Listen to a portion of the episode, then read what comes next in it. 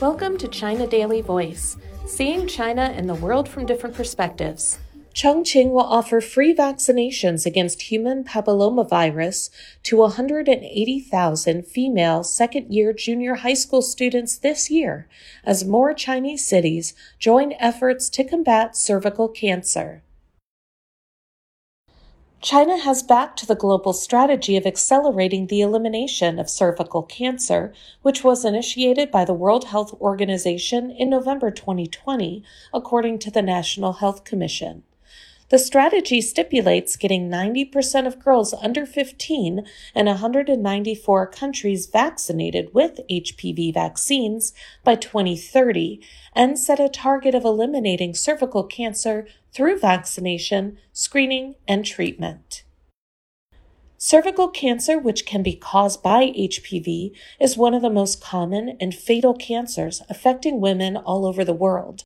It caused more than 60,000 deaths in China alone in 2020, and the number of new cervical cancer patients surpassed 110,000 that year, according to the International Agency for Research on Cancer.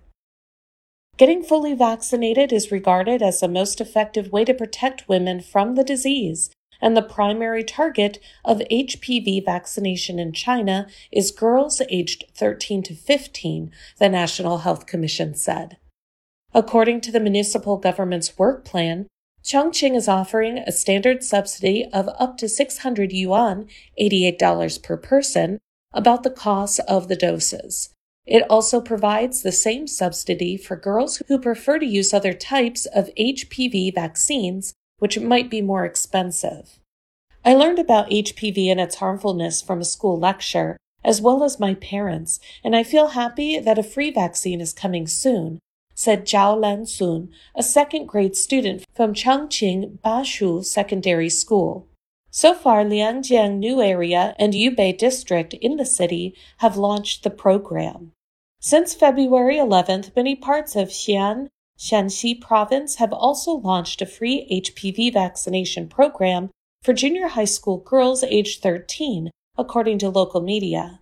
According to a notice issued by the local health commission and the Bureau of Education, Xi'an is offering all types of HPV vaccines for the group on a voluntary basis. In September, Xi'an became the country's first city to administer a nine valent HPV vaccine to females aged 9 to 45, said Liu Li, an official from the Health Service Center in the city's Xincheng district. Earlier, use of nine valent vaccines was limited to females aged 16 to 26. Liu said there is a huge demand for the nine valent HPV vaccine among girls. Now they have a wider range of choices. To date, several districts, including Xincheng, Beilin, Lianhu, Chang'an, and Xixian new area in the city have rolled out vaccination programs. Some regions in the country have made early progress by launching free trial programs targeting junior high school students. In August 2020, Zhuangger Banner in Ordos, Inner Mongolia Autonomous Region, became China's first area to offer free HPV vaccinations for female students aged 13 to 18 Many other areas have followed suit since. That's all for today. This is Stephanie, and for more news and analysis, buy the paper. Until next time.